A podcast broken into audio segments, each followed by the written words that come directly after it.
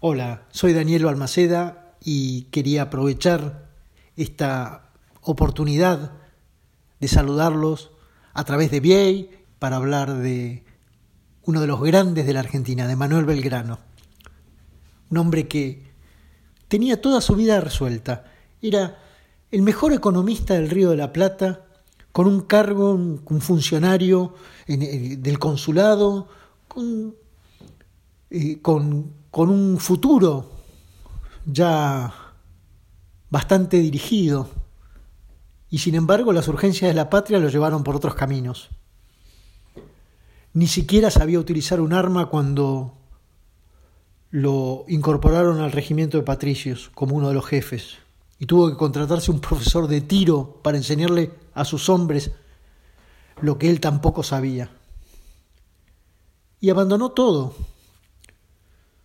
inclusive su salud, su, su economía, su vocación, como ya les dije, su vida personal. Y la patria lo estaba llamando para otros para otros para otras misiones. Y él respondió siempre.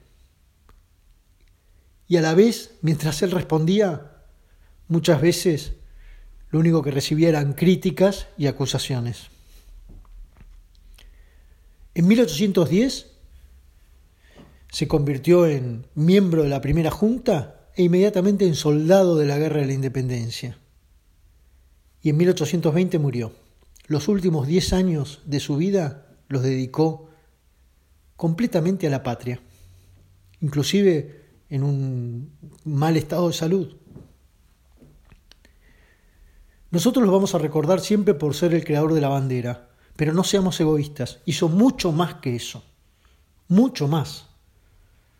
Nosotros necesitamos que los valores de Belgrano vuelvan a estar presentes y les puedo asegurar que con un poco, con un poco de los valores que ellos tenían de aquellos hombres, nosotros vamos a poder revertir cualquier situación adversa. Eran hombres que se sacrificaban y que pedían sacrificios. Bueno, todo el mundo se sacrificaba con ellos porque sabían que había un objetivo, un horizonte y un bienestar que todos anhelaban. Bueno, principalmente la libertad. Manuel José Joaquín del Corazón de Jesús Belgrano. La Argentina te debe tanto. Gracias.